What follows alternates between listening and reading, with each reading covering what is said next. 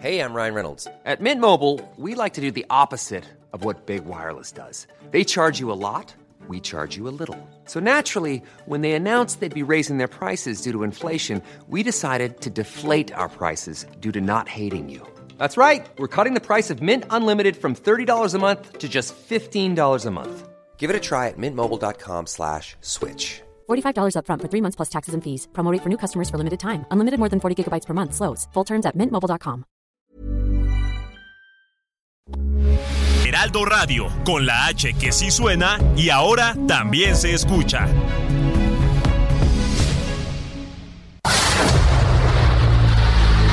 El dedo en la llaga. Había una vez un mundo en el que nadie creía. Un país de historias inexplicables. Una nación con personajes asombrosos. Santo Tomás tenía razón. Hay que ver para creer. El México increíble, las verdades que duelen, la voz de los que callan, el dedo en la llaga. Infórmate, diviértete, enójate y vuelve a empezar. El Heraldo Radio presenta El Dedo en la Llaga con Adriana Delgado.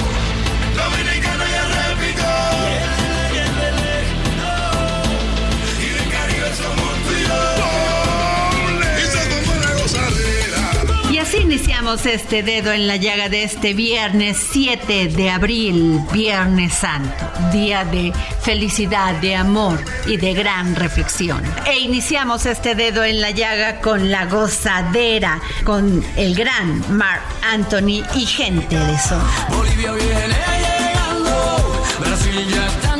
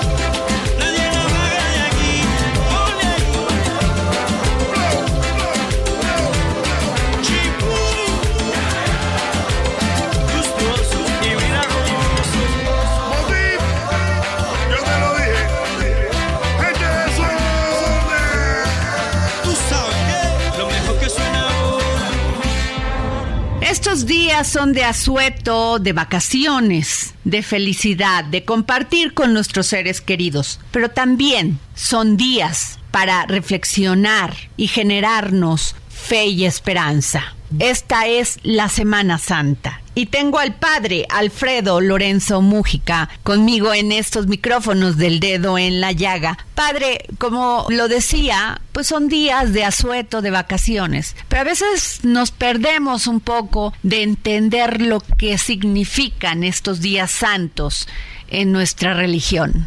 Hola, ¿qué tal? Sí, como bien lo mencionan, últimamente y en esta edad en que nos encontramos de la cultura del entretenimiento, pues resultan estos, ¿no? Días de asueto, de vacaciones, de descanso. Sin embargo, también es necesario recordar que estamos en una civilización que ha sido gestada por el cristianismo, ¿no?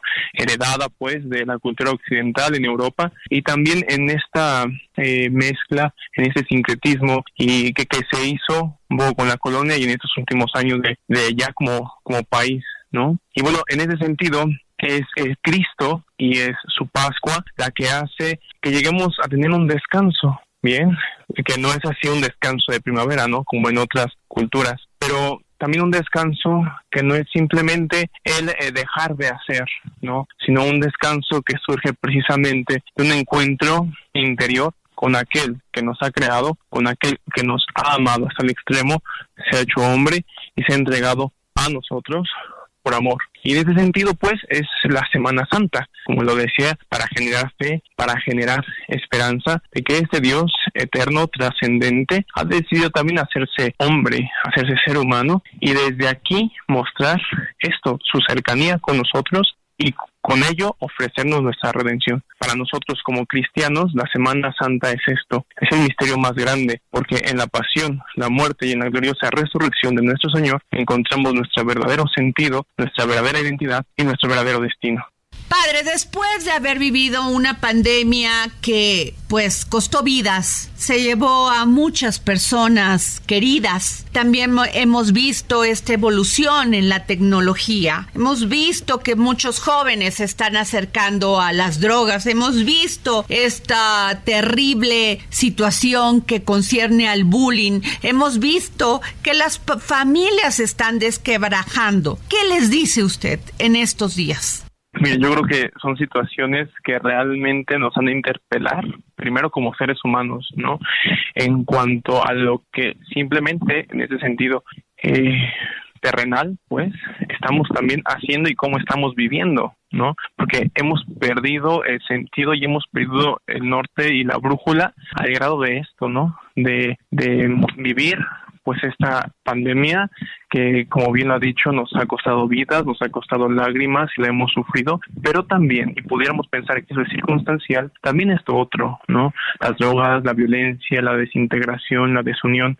Es cierto que no hay respuestas fáciles, es cierto que no hay respuestas ni recetas mágicas, que más sería mover algo y que cambie todo pero creo que ah, como cristianos algo que nos conforta, que nos consuela, es precisamente también esta Semana Santa. Mirar que nuestro Dios no es indiferente, al contrario, haciéndose hombre, ha decidido vivir lo que cada uno de nosotros ha vivido. Usted me pregunta, ¿es que la gente ha llorado a sus muertos? Claro, Cristo también lloró los suyos, a sus amigos, a quienes amaban, también les lloró. Usted me pregunta, ¿es que el que vive en las drogas es porque se siente solo y abandonado? Claro, Cristo en la cruz también se sintió solo, se sintió abandonado por sus amigos, por quienes más amaba. Y usted me dice, es que hay una desintegración y hay migración, claro. Cristo también tuvo que salir de su hogar, o ir a Egipto, regresar, ser un peregrino. Y creo que todo esto, la esperanza y el consuelo radica en esto. Nuestro Dios camina junto con nosotros, no se queda como espectador, no se queda como aquel que desde su trono mira y juzga, es aquel que ha decidido hacerse compañero de camino con nosotros y ha decidido desde nuestra debilidad fortalecernos y también mostrarnos que hay una vida más allá y que la vida en plenitud comienza aquí, comienza hoy, pero que esta vida en plenitud requiere como Cristo mismo lo hizo, pues toda nuestra entrega requiere eh, pues toda nuestra vida y requiere también sacrificios, pero sobre todo requiere convicciones. En ese sentido, eh, Cristo ha venido a hacer eso, a mostrarnos la convicción por el Padre, por su reino y también la confianza en nosotros que caminando junto con Él podemos trastocar esta humanidad doliente y entonces infundirle esperanza. Sin duda, padre, eh, hemos visto que la gente sea, las personas se han alejado de la religión, cualquiera que fuera, de la fe, de la esperanza. Denos, Padre, por favor, su mensaje de Semana Santa en este jueves santo, este viernes santo y este sábado santo. Sin duda creo que hay muchos factores para para poder decir hay que abandonar la fe, para poder decir yo no creo en Dios, puede haber un corazón dolido, puede haber este unas unos silogismos y unas consecuencias lógicas que me, que me digan yo no voy a aceptar esos caminos. Eh, puede haber una propia historia personal. Yo lo que les invito es esto, abrirse al mensaje de Cristo, que es amor, que se entrega, al mensaje de Cristo que pudo no, eh, no haber hecho nada, pero decidió venir, hacerse hombre, entregarse, donarse pero que tampoco eso nos exige a nosotros aceptarlo. Nos ama tanto que nos ha hecho libres para aceptarlo o rechazarlo, pero que miremos más allá de lo que está frente a nosotros, que miremos realmente las consecuencias, que en estos días santos nos detengamos, aunque sea un solo día, a, pensar, a meditar, por qué la gente está haciendo una procesión, por qué están reuniendo, por qué este, están haciendo ayunos, quizás hay algo más allá que mi propia historia, mis propias conclusiones, mi propio corazón afectado no me está permitiendo vislumbrar. Que esta es una oportunidad para eso, para abrirnos a una experiencia quizá nueva, quizá ya anterior, y en ella permitir que Dios toque el corazón para transformar. Esa sería mi invitación para estos días santos. Muchas gracias, Padre Ricardo Alfredo Lorenzo Mújica. Gracias por tomarnos la llamada para el dedo en la llaga. Gracias a ustedes. Dios les bendiga. Gracias. El dedo en la llaga. Y desde Argentina, y en exclusiva para el dedo en la llaga, el gran filósofo y escritor Hernán Melana. Filosofía, psicología, historias con Hernán Melana. Hola Adriana y oyentes del dedo en la llaga. Hoy vamos a hablar de la liebre de Pascua. La liebre y el conejo son considerados divinidades lunares porque duermen de día y brincan por la noche, porque saben, a semejanza de la luna, aparecer y desaparecer con el silencio y la eficacia de las sombras. La luna llega a convertirse en una liebre para los aztecas en Europa, América, Asia y África, las manchas de la luna son interpretadas como conejos, y cuando el conejo o la liebre no son la propia luna, son sus cómplices o sus parientes próximos. Para los Sioux y los albolquinos, el conejo es el dios creador del mundo. Para los egipcios, el gran iniciado Osiris tiene la apariencia de una liebre antes de regenerarse. Para los campesinos chiitas de Anatolia, el conejo o la liebre son la reencarnación de Alí, que es el verdadero intercesor entre Alá y los creyentes. La liebre, como la luna, muere para renacer y se convierte en la preparadora de la inmortalidad para el taoísmo. En la China la liebre hembra concibe mirando a la luna y hay un mito que dice que si la mujer que está embarazada recibe los rayos lunares, su hijo nacerá con boca de liebre. En Camboya dicen que la liebre atrae a las lluvias fertilizantes. Para los campesinos aztecas no hay un dios conejo, sino 400 conejos. Y el número 400 evoca la propia idea de sobreabundancia, referida a la protección. Es decir, tenemos a la liebre en todas las culturas, ligada a la idea de abundancia, de exuberancia, de multiplicación de los seres y de los bienes, de la resurrección, y como todo culto lunar, está ligado a una divinidad primitiva y por excelencia el símbolo de la liebre se utiliza en la Pascua, que no es otro que un pasaje de un estado a otro, como todos los meses hace la luna. Me despido con una frase de los Corintios del Nuevo Testamento, en donde se habla de la renovación de la Pascua, haciendo referencia a la última cena, que dice así, así que celebremos la fiesta, no con la vieja levadura, ni con la levadura de la malicia y de la maldad, sino con los panes sin levadura, de sinceridad y de verdad.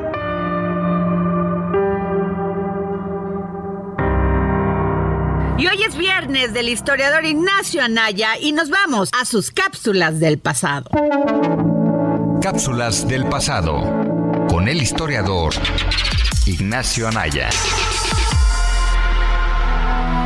Hola Adriana, hola amigas y amigos del dedo en la llaga, soy Ignacio Mijares y esta es mi cápsula del pasado. Seguramente han escuchado en muchas ocasiones la famosa frase, la historia la escriben los vencedores. Pues bien, en realidad esta es una afirmación errónea y en este episodio veremos por qué. Comencemos. A lo largo de la historia hemos visto cómo diferentes autores y cronistas han dejado su huella en nuestra comprensión de eventos pasados. Sin embargo, no siempre son los vencedores quienes escriben la historia.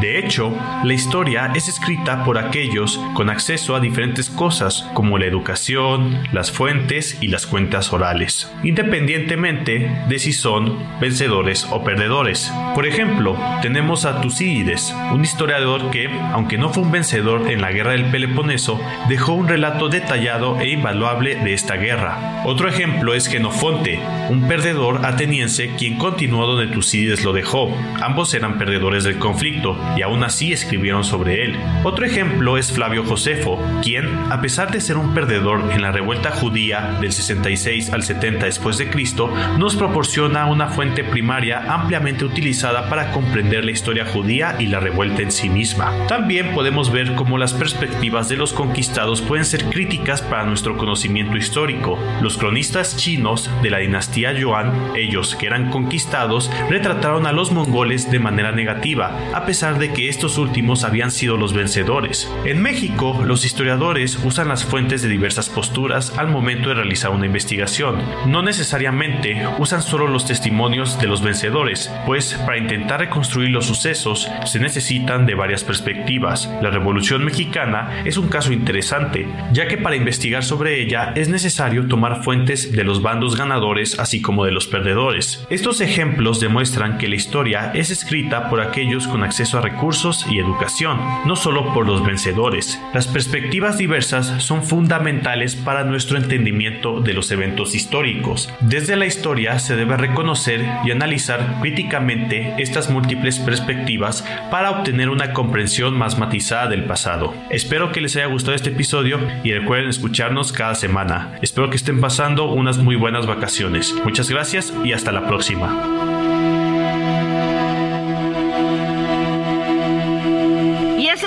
De escuchar las recomendaciones culturales que nos tiene nuestra compañera Alida Piñón.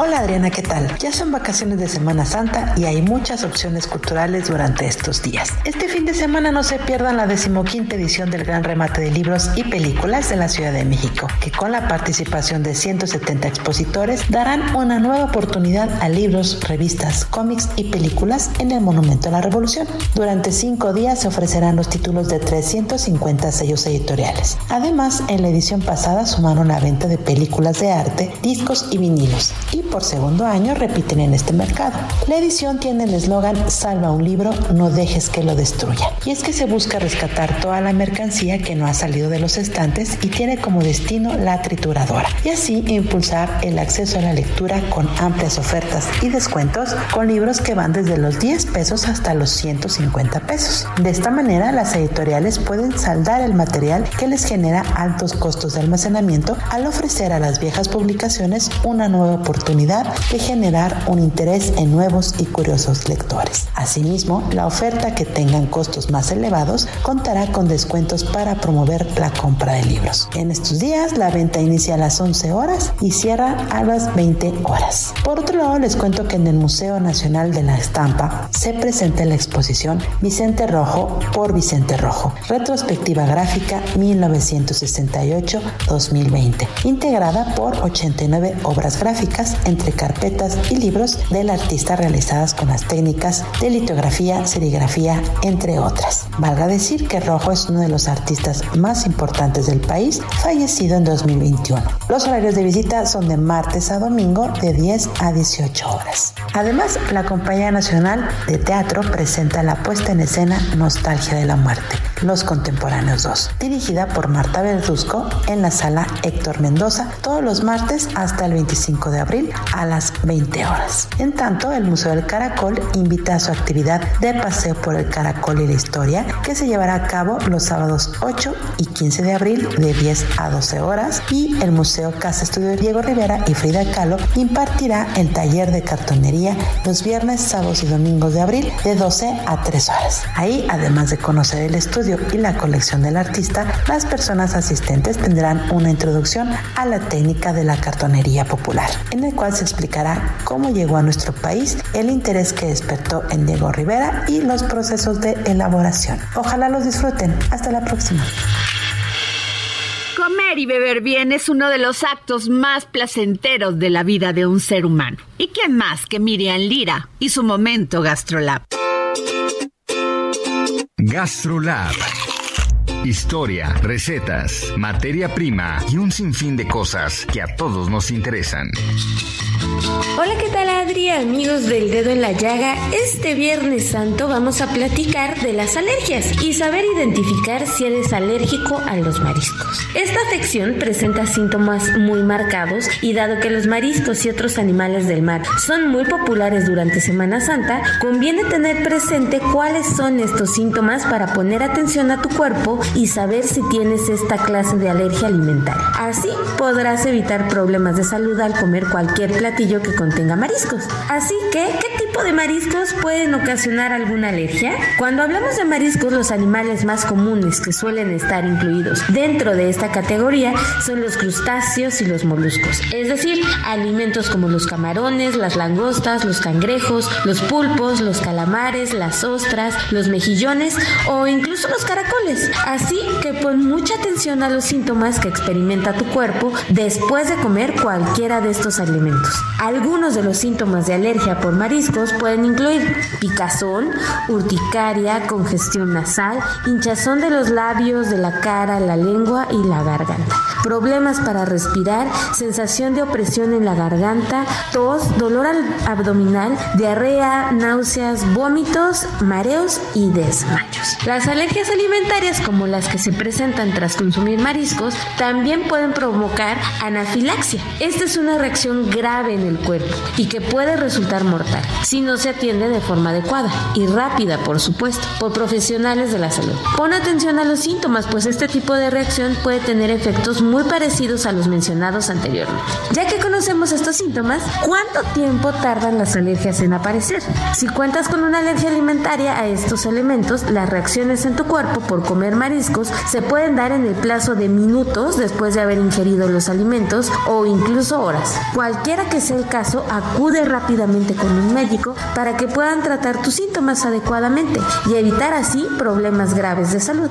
No olvides que en estos días disfrutar en grande, pero siempre con moderación para que no sufras durante la temporada de vacaciones. Si quieres conocer más tips, recetas y recomendaciones, no dejes de visitarnos en gastrolabweb.com. Yo soy Miriam Lira y por supuesto nos escuchamos el próximo viernes aquí en El Dedo en la Llaga. ¿Quién dice que las mujeres no sabemos de mecánica automotriz? Hay grandes ingenieras y grandes mecánicas, como Beatriz Jiménez y su sección Ingeniería Rosa. Adriana, muy buenas tardes. Un gusto saludarte a ti y a tu audiencia del dedo en la llaga en este Viernes Santo de la Semana Mayor. Uf, qué rápido está corriendo este 2023. Así que a seguir con esta velocidad. Arrancamos. Hoy platicaremos de la afinación de nuestro motor. Es importante que consideres que si tienes un compañero de cuatro ruedas y quieres que esté presente en muchas aventuras más, debes saber que no basta con solo cambiar el aceite de motor. Es por ello que es importante realizar la afinación en cada seis meses o cada 10.000 o 15.000 kilómetros, dependiendo del uso que se le dé al vehículo, pero también será necesario en caso de observar los siguientes síntomas. Olor intenso en el escape, si en tu ruta normal notas que está consumiendo más gasolina, el motor se te apaga o tiembla de la nada y la más común, el check engine prendido en tu tablero y que permanezca encendido por varios días. O bien en los coches eh, actuales aparecerá la leyenda servicio. ¿Qué hacemos en la afinación? Principalmente consta del cambio de bujías, filtro de aire, filtro de gasolina y además nosotros que estamos al día con la actualización, aquí en esta Ingeniería Rosa lo hemos nombrado servicio mayor porque incluimos el lavado del cuerpo de aceleración con reprogramación, así como limpieza a los inyectores y limpieza a las válvulas jack, MAF y otros sensores. Además realizamos una revisión o inspección a suspensión, frenos y un escaneo completo donde vemos códigos históricos y activos. Este servicio es importante porque alarga la vida útil de nuestro vehículo, además que experimentas mayor rendimiento en el consumo de gasolina. Es importante mencionar que los costos de las afinaciones varían, sin embargo siempre es importante vigilar la calidad de refacciones a reemplazar. Si gustas de vivir la experiencia de que mujeres mecánicas realicen tu afinación, agenda tu cita con esta Ingeniería Rosa. Sin duda será un gusto recibir tu auto. En nuestra próxima cápsula hablaremos de la importancia importancia que tiene el reemplazar las bujías y cómo elegir la correcta. Recuerda, en el mantenimiento de, de tu auto ya no estás sola. Que tengas excelente tarde. Y nos vamos a una pausa, pero antes les recuerdo que me escriban a mi Twitter, arroba Adri Delgado Ruiz. Regresamos. Sigue a Adriana Delgado en su cuenta de Twitter arroba Adri Delgado Ruiz. Además, te invitamos a enviar tus opiniones y comentarios en texto o por mensaje de audio a través de WhatsApp al 55 2544 3334. Y si quieres escuchar El Dedo en la Llaga de El Heraldo Radio, en cualquier momento y donde quiera que te encuentres, descarga el podcast disponible en Spotify y iTunes.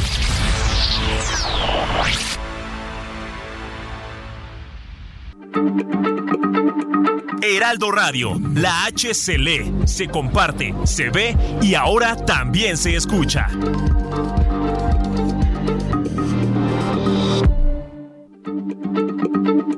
Heraldo Radio, la H se lee, se comparte, se ve y ahora también se escucha.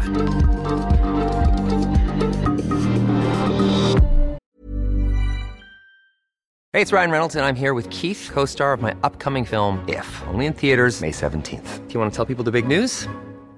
All right, I'll do. Sign up now and you'll get unlimited for $15 a month and six months of Paramount Plus Essential Plan on us. Mintmobile.com slash switch. Upfront payment of $45 equivalent to $15 per month. Unlimited over 40 gigabytes per month. Face lower speeds. Videos at 480p. Active Mint customers by 531.24 get six months of Paramount Plus Essential Plan. Auto renews after six months. Offer ends May 31st, 2024. Separate Paramount Plus registration required. Terms and conditions apply if rated PG.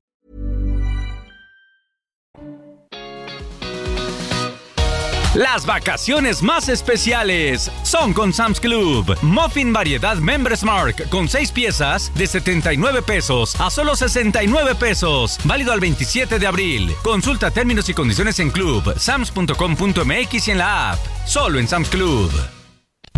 Sigue a Adriana Delgado en su cuenta de Twitter en arroba Adri Delgado Ruiz. Y envíanos tus comentarios vía WhatsApp al 55 25 44 33 34 o 55 25 02 21 04.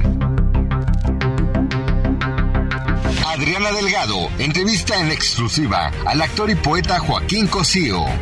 ¿Alguna vez usted se ha autocensurado?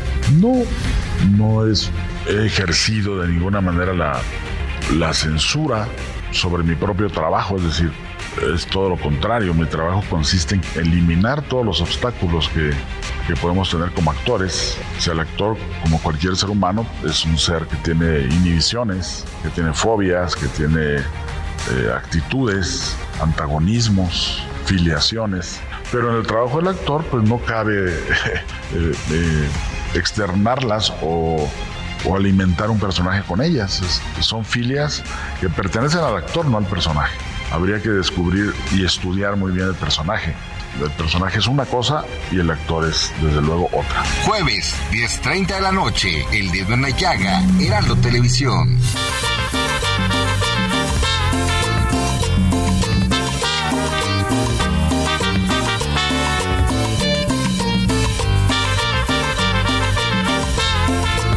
Estamos aquí al dedo en la llaga en este viernes 7 de abril, Viernes Santo, y para terminar, mil horas con la Sonora Dinamita.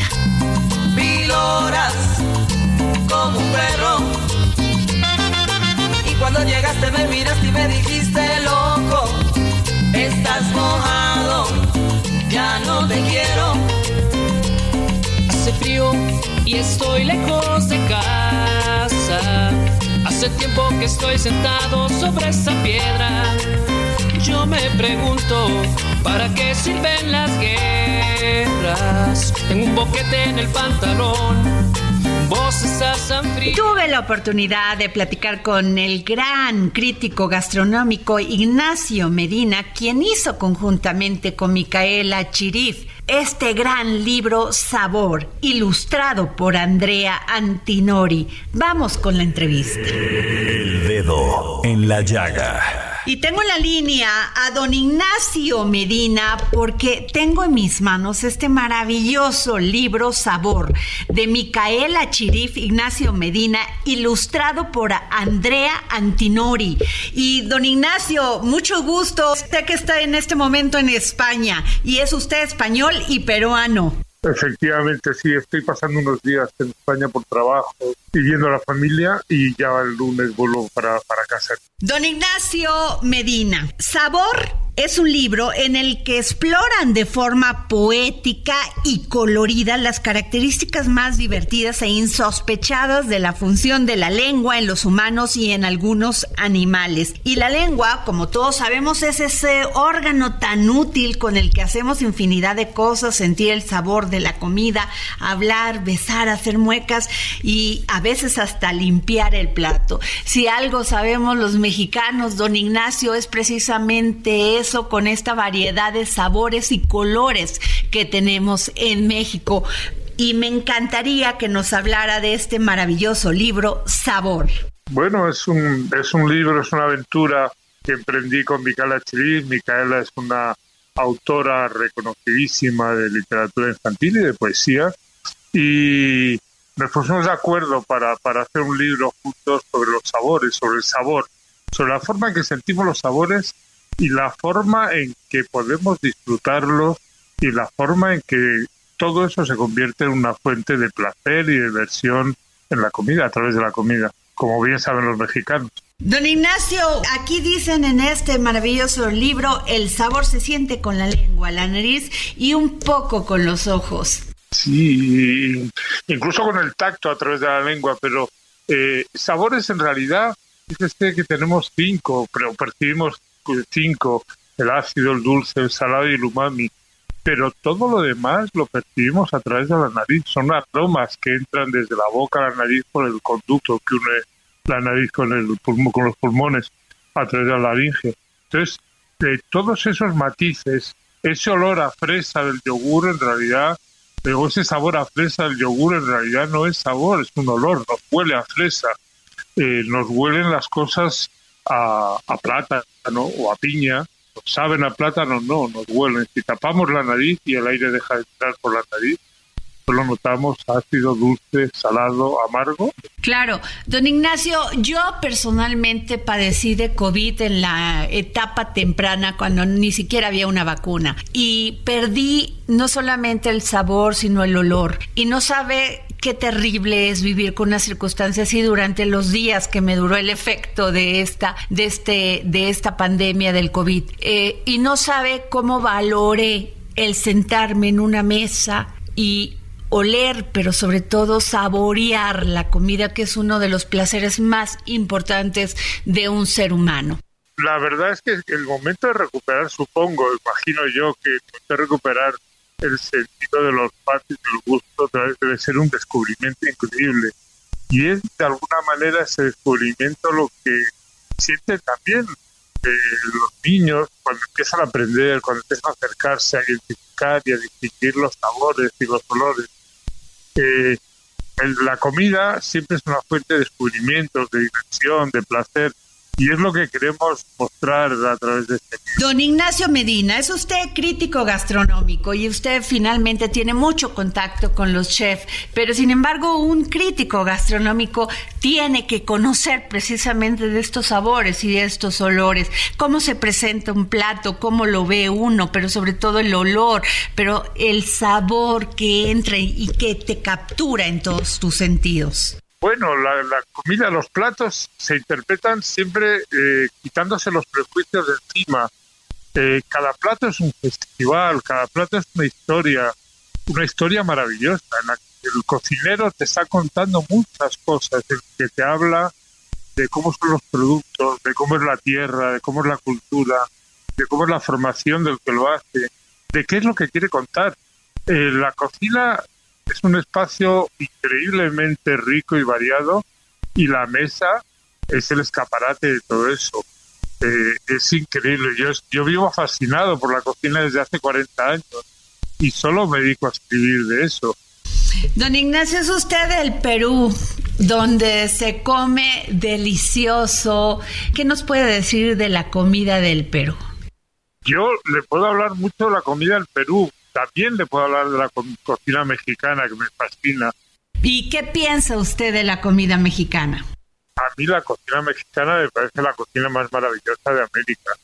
Eh, me parece que es el reflejo de una sociedad con una burguesía, una clase media desarrollada hace muchos años, que rinde, por lo tanto, culto al producto, tiene un conocimiento de la despensa tremendo, tiene una variedad de productos, una despensa increíble, pero sobre todo la conoce a fondo.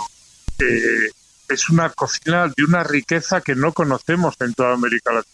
Tuvimos una película mexicana muy importante como Agua para Chocolate. También hemos leído la, este libro dedicado de Isabel Allende a la cocina. ¿Cómo exploran los escritores lo que es tan importante? Porque a través de la cocina también es donde explora el amor, donde explora la pasión. Bueno, usted lo sabe también como yo. La palabra es muy poderosa, pero la palabra es muy rica y hay que elegir, hay que cuidar, hay que, hay que traducir los sabores y traducir los olores y las emociones a, a texto escrito. Es algo muy complejo a la vez, para algunos muy sencillo. A mí me resulta complicado y tengo que trabajar muchos textos cada día, pero pero es maravillosa, la palabra es maravillosa. Imagínense cómo describimos un sabor. Dicen que cada una imagen equivale a mil palabras. Decía un amigo escritor y racionero que un sabor equivale a mil imágenes, es decir, a un millón de palabras. Contar un sabor puede costar, puede implicar utilizar un millón de palabras. Todo lo que quieras.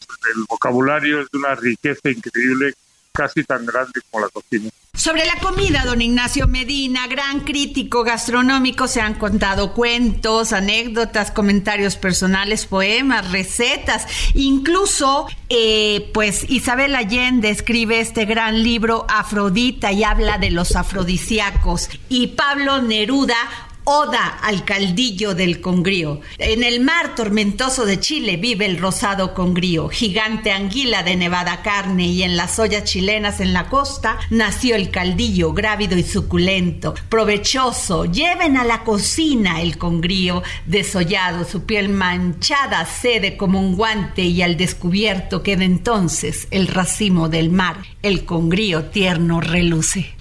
Se ha escrito mucho, querido don Ignacio. Sí, se ha escrito y se seguirá escribiendo. Fíjese que la comida es el gran tema de conversación, la comida y el amor. La comida es emociones y sentidos, excitación de los sentidos. La comida pone en juego prácticamente menos el oído, todos los sentidos que, utilizamos, la vista, el olfato, el tacto el gusto. Eh, comemos, y, comemos tres veces al día desde que la hacemos hasta que morimos, los que tenemos suerte. Eh, hablamos de comida. La comida nos estimula, nos excita. La comida es parte de nuestra vida. La comida es alimento de la literatura, también es alimento de la vida. La comida nos hace seguir adelante. La comida es lo que hacemos para conversar, para hablar, para relacionarnos. Comemos para encontrarnos también, bebemos para encontrarnos. Es una actividad hermosa. Yo me parece que que hay pocas emociones tan intensas como las que provoca la comida. Y eso se traduce en la literatura. Eh, la cocina es estimulante. Me lo decía, lo escribió en un libro un viejo amigo actor que se llama Hugo Tognazzi, que dirigió una revista de cocina en Italia, y escribió un libro de cocina erótica y afrodisíaca. Y claro, al final, hasta un sancocho de buena compañía es una cocina, es una comida estimulante y afrodisíaca. Don Ignacio, usted que es español y peruano, el vino, ¿qué importancia tiene en la comida? En México lo acompañamos de un muy buen tequila, pero el vino, en, sobre todo especialmente en España. A mí me gusta mucho el vino, mi cultura es la del vino, pero y México está abriéndose al vino cada vez con más intensidad y con cosas, con productos de gran calidad en Baja California y en otras zonas, en Chihuahua, están haciendo ahora vinos bastante interesantes, una dinámica de vinos naturales también muy divertida y muy curiosa. pero me gusta beber con todo, porque en realidad eh, las bebidas y las comidas son una parte de la cultura. Fíjese usted, ¿cómo comemos con un vino un plato picante, un plato con jalapeños, un plato con algún tipo de, chiles? Pues eh, complicado, porque el vino no va a aguantar ese sabor y sin embargo los destilados eh, tan tradicionales en México, no digo solo el tequila o el mezcal o el sotol, sino también en México. Yo conocí México ya hace casi 35 o 40 años y se bebía brandy con, con Coca-Cola o brandy con hielo en, las- en los restaurantes, ¿no? Pero volviendo al vino, me fascina el vino, me encanta el vino, es parte de mi cultura y soy un apasionado de los vinos. Y estoy descubriendo México a través de sus vinos. Don Ignacio Medina, México efectivamente nos estamos abriendo a conocer más de vino y sobre todo pues nada más los que tienen mucha fama son estos vinos de, de Baja California, ya hay vinos aquí en San Miguel, incluso en San Miguel de Allende, en Aguascalientes, en Coahuila. Sin embargo, don Ignacio, ¿qué piensa usted de que los mexicanos cuando comemos sufrimos? Porque cada vez que comemos sufrimos con el chile, pero al mismo tiempo nos da placer, el placer que las endorfinas genera. Sí, y lo contamos en el libro. El chile juega un papel en este libro también, la parte de que dedicamos al picante. Y el, picante es dolor y es placer. Eh, eh, y eso mm, es un- una cuestión que está ahí siempre, siempre ese tipo de dolores son placenteros, porque al final eh, hay una- un punto de subida, inmediatamente hay un punto de bajada, hay un calor, una quemazón que te invade, sobre todo los que a los que venimos de fuera y no estamos tan acostumbrados a los picantes que ustedes toman en, mi Perú, no llegamos ni al 10% del picante que tienen ustedes, pero sin embargo cuando baja es una fuente de placer, el sudor se enfría, la frente se tranquiliza y la lengua pide más y la boca sigue pidiendo. Así es, don Ignacio Medina. Don Ignacio, en este libro Sabor, usted colabora con Micaela Chirif y con Andrea Antinori. Y sobre todo lo ilustran porque además es, es bellísimo. ¿Cómo nace esta idea? Bueno, eh, el libro nace una idea inicialmente de Micaela y mía, nos encontramos en Lima, hablamos de hacer un libro juntos y lo hicimos durante la pandemia, eh, a distancia, cada uno en su casa, estuvimos trabajándolo después cuando se acabó el confinamiento y eh, contactamos a Andrea Antinori. An- Micaela tenía ya, con- conocía ya a Andrea, es un ilustrador italiano joven, pero que acaba de ganar ahora mismo en, en Bolonia, que es el certamen literal de literatura infantil más importante del mundo, acaba de ganar el primer premio de ilustración eh, de este año. Pues muchas gracias, don Ignacio Medina, gran crítico gastronómico. Gracias por tomarnos la llamada para el dedo en la llaga. Y mi última pregunta, ¿este libro también lo puede escuchar uno en audiolibros? Todavía no, pero estamos en ello. Esta editorial Océano lo está viendo y estamos intentando trabajar en ese sentido. Lo primero es que hemos publicado ya el libro en México y ahora se empezará a vender en, en Colombia, en Perú, en el resto de América Latina y en un mes o poco más llegará ya también a España. El segundo paso será poder echarlo. Pero este libro es hay que verlo, hay que mirarlo, hay que mirar esas ilustraciones de Andrea Antinori y disfrutarlas y reírse con ellas. Pues muchas gracias, don Ignacio Medina, se lo valoro mucho. Gracias. Gracias y un saludo para todos los oyentes. Gracias. El dedo en la llaga. Libros, libros, libros con Exxon a la milla. Gran promotor cultural. Libros, libros, li- libros. Con Exxon a la milla.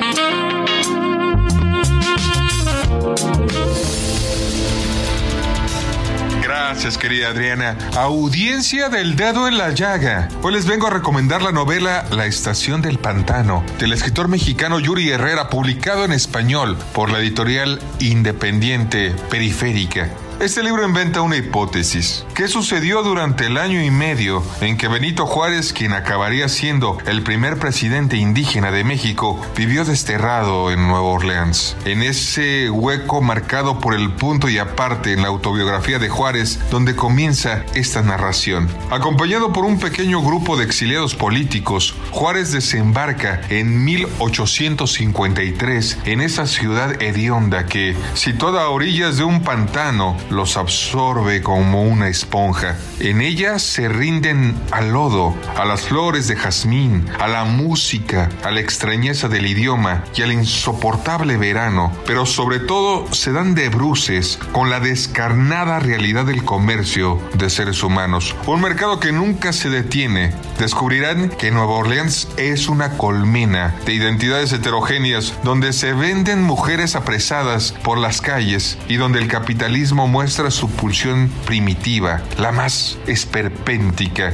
La estación del pantano muestra ese tiempo detenido e incierto que precede siempre a la acción de unos cuantos audaces para tratar de invertir el orden establecido. Y lo hace con la libertad arrolladora y la transgresión que caracteriza la escritura de Herrera, de Yuri Herrera, gracias a la cual consigue que nuestra lengua suene como una lengua liberada del diccionario que decide salir a dar un paseo junto a Juárez. Querido Radio Escuchas del Dedo en la Llaga, un ejemplar de la estación del pantano para la primer persona que escribe al Twitter, Adri Delgado Ruiz. Muchas gracias Adriana, nos saludamos en la próxima y por favor, cuídense mucho. Y nos vamos a los temas más relevantes del cine y el entretenimiento con Gonzalo Lira. Es tiempo del séptimo arte. Películas, cortometrajes, series, documentales y excelente música. Con Gonzalo Lira. Llegó el momento, Adri, de saludarte y de saludar, obviamente, a toda la gente que nos escucha en el dedo en la llaga. Es viernes. Vamos a platicar de series, vamos a platicar de cine. Esta vez tocan series. Y sobre todo vamos a platicar de un fenómeno bastante interesante con una de las personas que ha formado parte desde, eh, pues, que empezó el boom. Se trata de el boom latino en Hollywood y en las pantallas chicas también. Y para eso tuve la oportunidad de platicar con Rosalind Sánchez, quien regresa en la segunda temporada de La Isla de la Fantasía. Eh, esto fue lo que me dijo Rosalind Sánchez, quien además, pues bueno, nos contó un poco sobre esta segunda temporada de la serie de La Isla de la Fantasía que podemos ver en Universal Plus. Vamos a escucharla. Ha sido una gran bendición y creo que ya te lo he comentado, el hecho de yo poder regresar a mi isla, Puerto Rico, donde nací, donde me crié, estar cerca de mi familia, eh, es una, una sensación muy bonita y, y Fantasy Island es un show que es un show americano para una cadena, un estudio americano que está usando 99% de, de, equipo técnico local. Eh, y yo ser parte de ese movimiento y ser la número uno en el show y tener esta gran responsabilidad, para mí ha sido súper gratificante. Y, y, a mí me encanta, me, me, encanta el show, me encanta la premisa, me encanta, me encanta la oportunidad de hacer un show que la gente realmente se entretenga. Si yo, si yo puedo servir de, de inspiración a jovencitas que, que se van de su país buscando un sueño, como lo hice yo a los 21 años, yo cuando me fui nunca pensé, para ser honesta, nunca pensé voy a inspirar, mi carrera va, va a servir como, como testamento de, de, que se puede. No sabía que estaba causando ese impacto y a veces me dan hasta ganas de llorar y yo poder decir, qué lindo que me están usando a mí como ejemplo o como meta o como testamento de que tú sabes que si, si trabajas duro y eres constante y eres disciplinada y eres buena en tu trabajo, you're gonna make it. It's gonna be okay, tú sabes. Y, y, y, y, es, es muy lindo el saber que a mi edad pues estoy sirviendo de inspiración, como lo hace Fantasy Island, que es un programa que inspira. Ahí está Rosalind Sánchez, eh, una latina orgullosa de serlo, emocionada de serlo y sobre todo de tener este lugar de, de, poder y de visibilidad que le ha permitido abrirle las puertas, abrirnos las puertas a muchos y muchas más latinos y latinas en Estados Unidos. Yo me despido, Adri, hasta aquí eh, las, la información y las recomendaciones. Échenle un ojo a Fantasy Island o la Isla de la Fantasía. Creo que se van a llevar una buena sorpresa y sobre todo una sorpresa que eh, creo que se adapta muy bien al espíritu vacacional de los próximos días. Me despido, yo soy Gonzalo Lira, me encuentran en redes como arroba gonis, G-O-N-Y-Z. Hasta la próxima. Y es el momento de deportes con Roberto San Germán. Roberto San Germán y los deportes al estilo del dedo en la llaga con Adriana Delgado.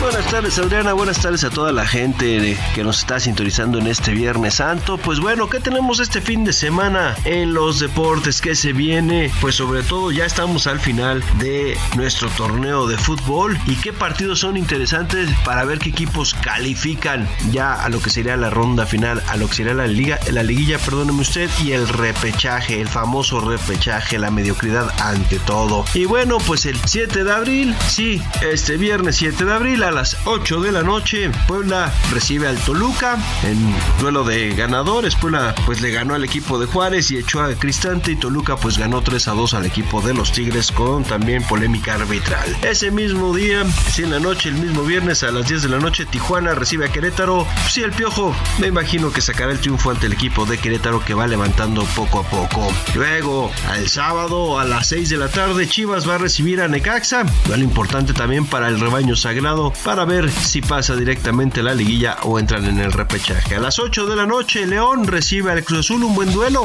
Ya veremos cómo le va al señor Larcamón, que no va a estar en la banca por su suspensión. Tampoco Lucas Romero por la suspensión, por el, altercado que tuvo con el árbitro Fernando Hernández. Y pues bueno, por el otro lado, el Tuca Ferretti que ha levantado a la máquina. También viene de ganarle a Pachuca de visita. ¿Será que se llevan 6 puntos de visita el equipo de Cruz Azul? Ya también lo estaríamos platicando. Y a las, pues más tardecito, América va a recibir a Monterrey en el Estadio Azteca a las 9 de la noche. Sería este duelo. Y luego, ya el domingo, a las 12 del día, Pumas recibe al Atlético de San Luis. Esto sería todo lo de la jornada 14. Recordando que ya al clausura le quedarían tres jornadas más para ver quiénes son los equipos que pasan directamente a la liguilla y si no, cuáles serían los que van al repechaje. Eso es lo que tenemos, es lo importante para este fin de semana. Yo soy Roberto San Germán. Pase usted un buen fin de semana. También para ti, Adriana. Y nos estamos escuchando la próxima semana. Y así terminamos esta semana, semana de vacaciones, semana mayor, semana santa. Tenga usted un gran fin de semana en compañía de sus seres queridos. Gracias por escucharnos y como siempre les digo, gracias por permitirnos entrar en su corazón. Nos escuchamos el lunes. El Heraldo Radio presentó El Dedo en la Llaga con Adriana Delgado.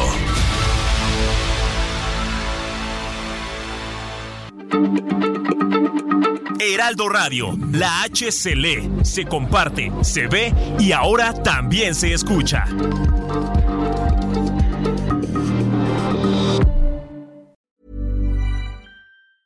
Planning for your next trip? Elevate your travel style with Quince. Quince has all the jet setting essentials you'll want for your next getaway, like European linen, premium luggage options, buttery soft Italian leather bags, and so much more. And is all priced at 50 to 80% less than similar brands. Plus, Quince only works with factories that use safe and ethical manufacturing practices. Pack your bags with high-quality essentials you'll be wearing for vacations to come with Quince. Go to quince.com/pack for free shipping and 365-day returns.